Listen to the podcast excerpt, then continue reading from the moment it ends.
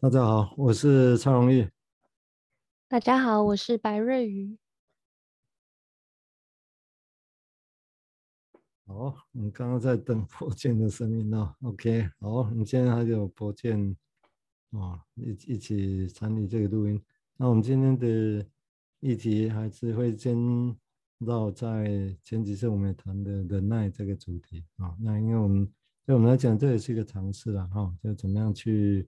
谈一个寻常的话题，然后我们会希望可以谈的不是只是一般的想象啊，有我们的经验啊，尤其是金融系相关的经验做基础的一个想法啊，但那是什么？可能就还是在摸索啦。其实我们这个过程里面也在摸索中啊。那至少是说，我们对我们来讲，我们希望把，因为我们先前的概念大概跟临床经验的接近是说。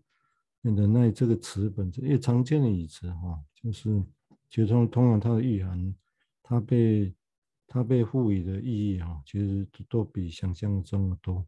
如果没有细的去想象的话啊，我想我想这个地方就会有一个值得去想象的地方。所以我们先选这个忍耐这个词啊，作为一个讨论尝试的起点了哈。那我们以后当然会在摸索。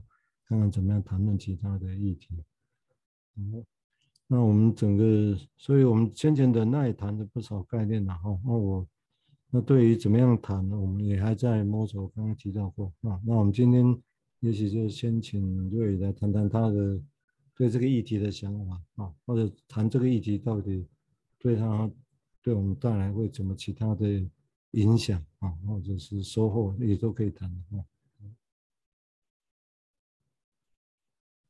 好，谢谢蔡医师的开场。那我是就直接延续上周大家谈的忍耐这个议题。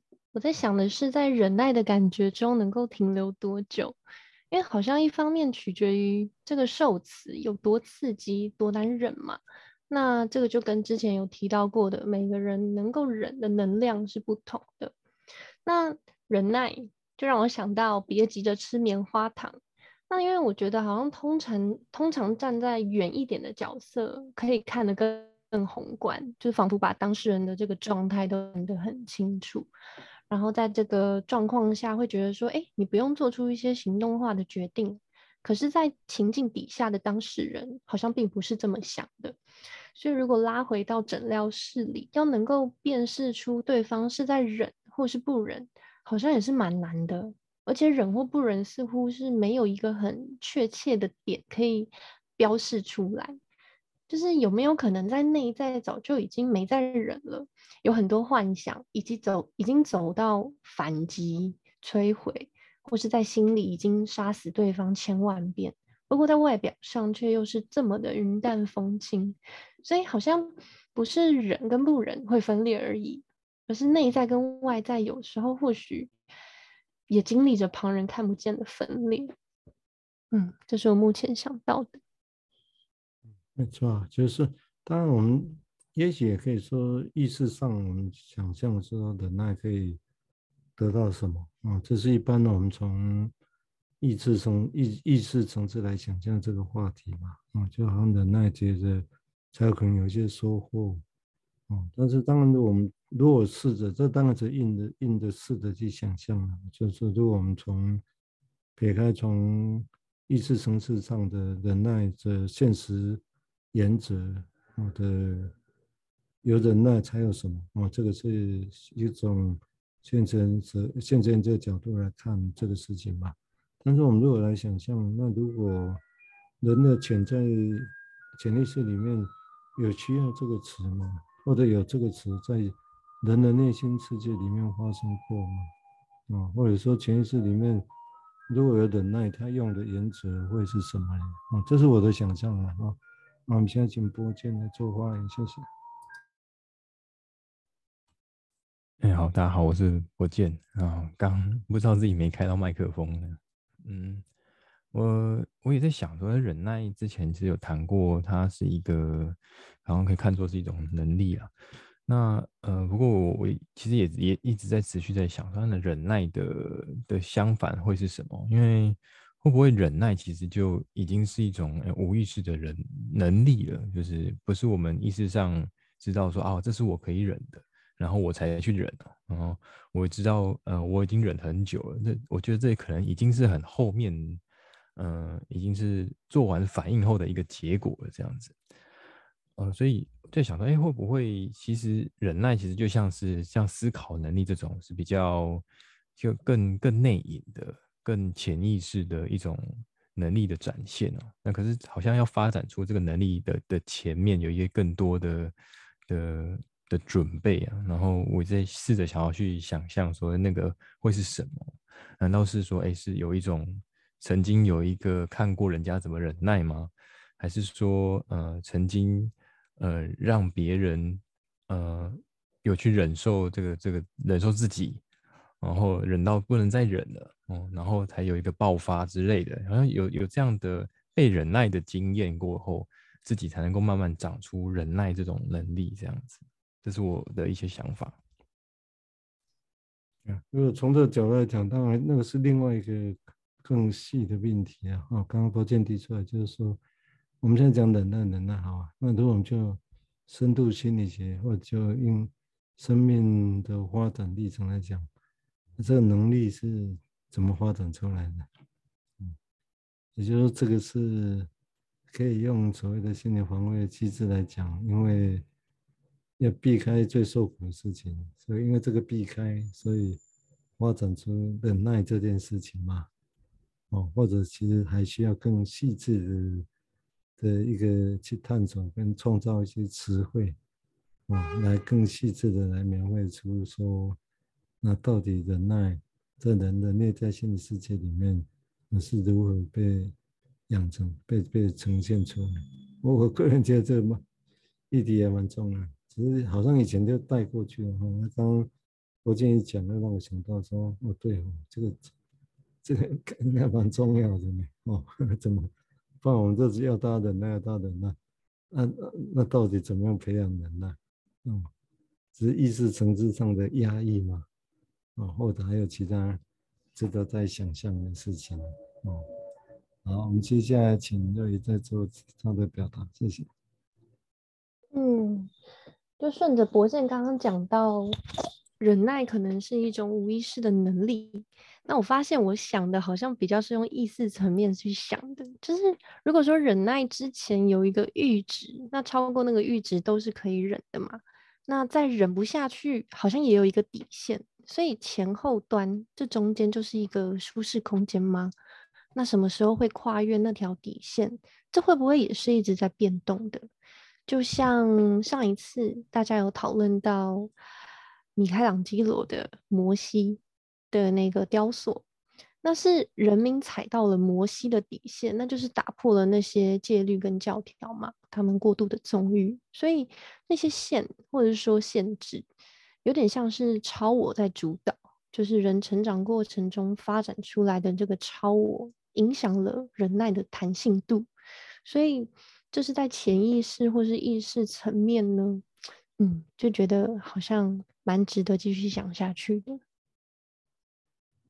那当然也可以想象，刚刚如果接着刚刚瑞的想法是说，你看我突然想到说，我们比如说弗里德讲说要节制。但从另外一角度讲，哎，节制不是忍耐嘛，好像也是忍耐吧，哈。但是用“节制”这个字眼，我不知道有没有把这跟忍耐连起来了，哈。啊，但是要节制某些，比如说节制某些欲望，哦，那当然某些欲望是跟伦理啊什么有关系的，那是更大的，那需要那是有一些法律或是伦理的原则嘛，那是比较意识上的事情，但是。当弗里泽要提节制，或者像我这样突然想到，哎，那不是忍耐吗？只是我们那好像不会这样讲哦，我们讲是要节制欲望哦，那意思对某些要实践欲望要去忍耐他嘛，不是真的就去做。但是对他来讲，好像要把那个忍耐或者那个节制是要指向我们想要去帮病人、帮患者这个欲望要节制下来。从另外角度来讲，就是说，那我们要想帮病人的这个欲望本身要忍耐下来啊。当当然，这这个说法，我相信一定很多人会觉得很奇怪啊。做治疗者不是要帮忙人吗？那、怎么连这个你想帮忙人，哎，这个欲望也要忍耐？那这几下哦，嗯，如果从这个角度来想，我之前应该也是有值得想。像我们来讲，有理论可以去说了，比如我们可以说啊，我们就是因为如果没有忍耐，然后帮忙过头了，会带。好像变成是轻放过头，但这是什么意思呢？哦，或者说我们如何来想象这个事情，让更多人可以理解这个话到底是真正的意涵，或者可能性是指什么？好，嗯，接下来请博建再做一些说明，谢谢。嗯，讲谈到弗洛伊德的说的那个节制，我就想到他文章《移情爱》啊，就是好像在讲说啊。如果病人说啊，治疗师我爱你啊，那我们对对于这个爱的理解，要知道说，哎，这是跟治疗有关哦。弗洛伊德好像在说，哎，听到这个病人爱你，不要太开心了。那这个这个对于我们对于爱的理解，那好像要有一些感情是要先打个问号的，然后好像要有所节制。就是我也在想说，这这跟忍耐有什么关联？好像。呃，在忍耐之前有一个很自然而然的感觉出来，然后那我们对于这个感觉要要再三思啊，多想一点这样，嗯，一时也很难，我我还不晓得怎么去描述这个忍耐呀、啊，跟这个人自然而然的情感中间有什么样的关联？好像它它可以是绑在一起的这样子。理论上，或者我们说绑在一起，或者是连接在一起的 linking，就是说有些事情好像我们会很自然的就连接在一起，觉得有关的意思嘛，对吧？啊，你看大家在讲事情的时候就会这样，但是有时候我们会的碰到的问题是，我们会觉得哎，应该是无关的，它拼命连连接在一起。哦，啊，我们想要觉得有关的要把它连在一起，那拼命就觉得 那无关连不起来。哦，这个是一个有趣的地方在这里的。就如果是就，因为如果这个信念当然就告诉我们，刚刚也提到，就好像有些问题是的确不是意识上清楚就可以连起来。哦，或者要多大力气到真的可以意识上觉得是那个样子。那如果就忍耐这个议题来讲，就那哪些？哎，忍，我们以前用的是受持这个东西，是说那这忍耐要连接到哪去？哦，那何以说，如果如果，比如说，我们通常认为忍耐，如果忍的是那种比较不好的感觉，然后怎么样啊？好像这个现实面比较可以清楚，可以有一个好的利益的等在后头。但是如果要忍的是一些好像也是重要或正向的东西啊，比如刚刚提到的啊，对，要。治疗他人、权利他人的欲望这个事情，哦，那这个这个怎么会？或者说有时候说以前的爱啊，不管是叫以前的爱，或者真的有爱，但是在那种感觉，所谓的忍耐，那个以前的爱，那是什么意思呢？就我们在细想，那是在在临床的细节上，它指的到底什么？是什么样的状况呢？叫做所谓的我们在。那时候那种移情的爱的，必须要去忍耐，而不去实践它。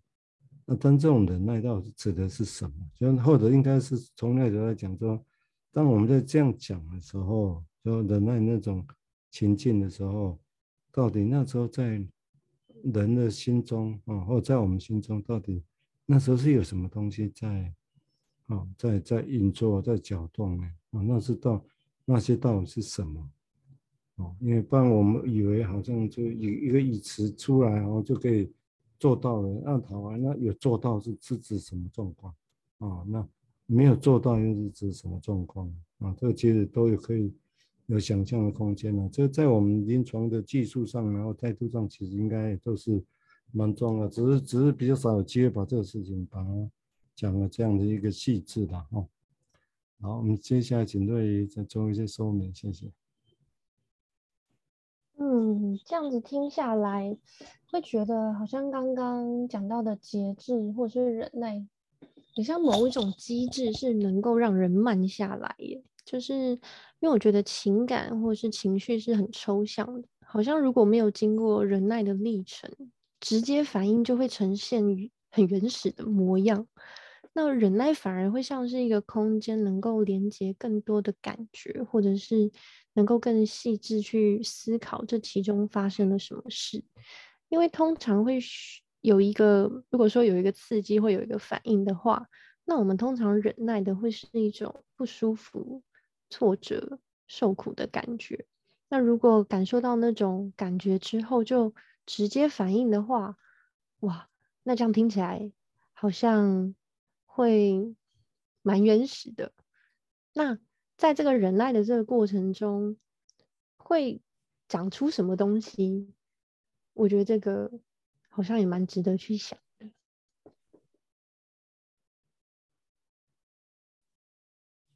对啊，有一些。就是应该或者延续我们先印象先前的提过，就忍耐是一个动词，但这个动词细的来讲啊，包括刚刚在提到，就是说，抱歉，你觉得有多少个，就是需要多少个细分呢？哈，就像在分分那个数学数字在化约一样啊，八四乘二啊，四十二乘二这样划分下来。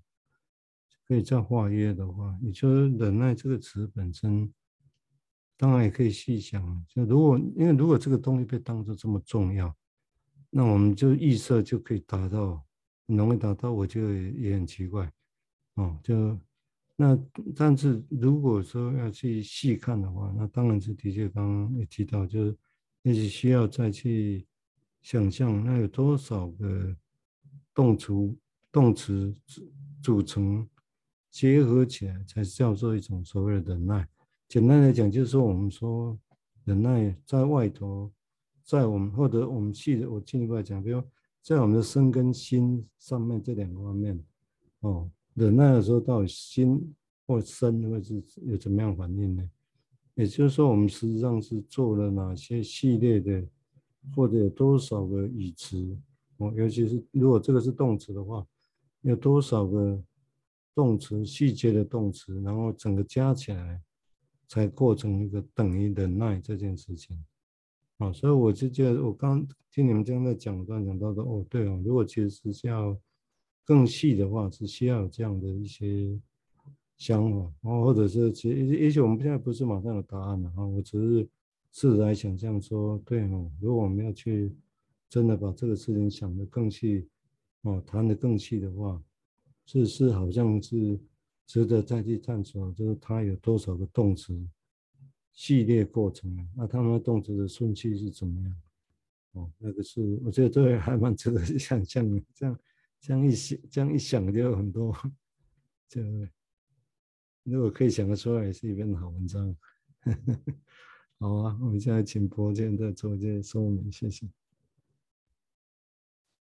回过头去想，前面其实有提到那个摩西雕像，好像其实，嗯、光是看这雕像的经验，好像就可以去开始思考说，嗯、人有什么东西可以忍，或者说，嗯、要怎么去忍呢？好像，嗯、或者说要去节制什么这样子。我觉得这这个对于刚刚其实提出来的那种议题是说，哎，到底这个忍耐。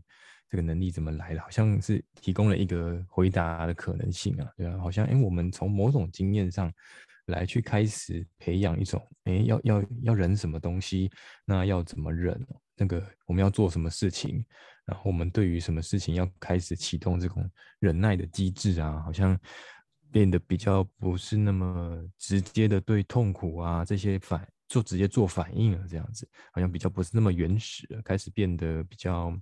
呃，复杂，嗯，或者是说比较文明这样子，嗯，目前我是没有想出一个一个结结论的，但是我觉得，哎，好像这种思考可以比较开始去思考这样，嗯，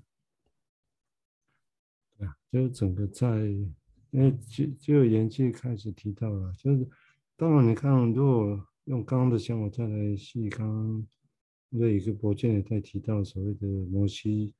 哦，我一直在写摩西的那个雕像，哈，嗯，米开朗基罗的那个一个那个雕像，当然那是一写一瞬间的哈，抽象就一瞬间。那照弗雷德解，就是他的解读了，哈，他解读从他表情，从他手势，因为他手势本身拿着那个石板哦，写了十届石板，那个这手那个石板本身好像就是不是拿得很稳了哦，好像有点动，那个身体有点哦，有点动作，然后石板有点不太像不太稳啊，就那种愤怒的生气在这里，所以他才从这个生气里面去哦，去要去表达，但是也不到完全生气，所以也许就有点像我们上次也提到的，那那是他极度在忍受他的愤怒啊啊！当然这个议题当然是一个，